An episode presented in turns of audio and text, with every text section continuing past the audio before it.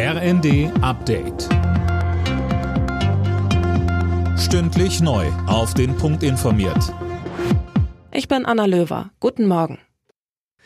Bundesumweltministerin Lemke hat sich an der Oder ein Bild vom Ausmaß des Fischsterbens gemacht. Sie sprach mit Politikern und Einsatzkräften vor Ort und zeigte sich sichtlich betroffen. Sönke Röhling. Ja, denn die Folgen, die das Ganze für die Nahrungskette und die Natur hat, die treiben sie massiv um, so Lemke. Allein in Brandenburg haben Helfer schon rund 20 Tonnen an toten Fischen aus der Oder geholt.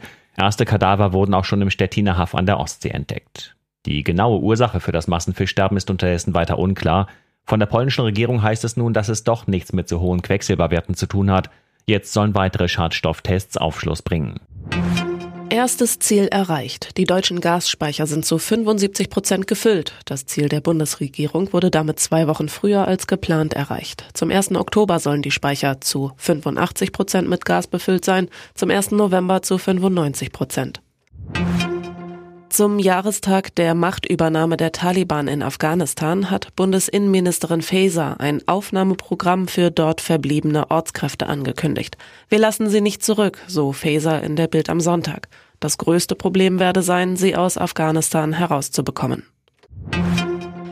In der Fußball-Bundesliga hat Aufsteiger Schalke den ersten Punkt geholt. Im Abendspiel kamen die Königsblauen zu Hause zu einem 2 zu 2 gegen Borussia Mönchengladbach. Zuvor hatte schon RB Leipzig gegen Köln 2 zu 2 gespielt, genauso wie Werder Bremen gegen Stuttgart. Außerdem trennten sich Hertha BSC und Frankfurt 1 zu 1, Leverkusen unterlag Augsburg mit 1 zu 2 und Hoffenheim setzte sich gegen Bochum mit 3 zu 2 durch.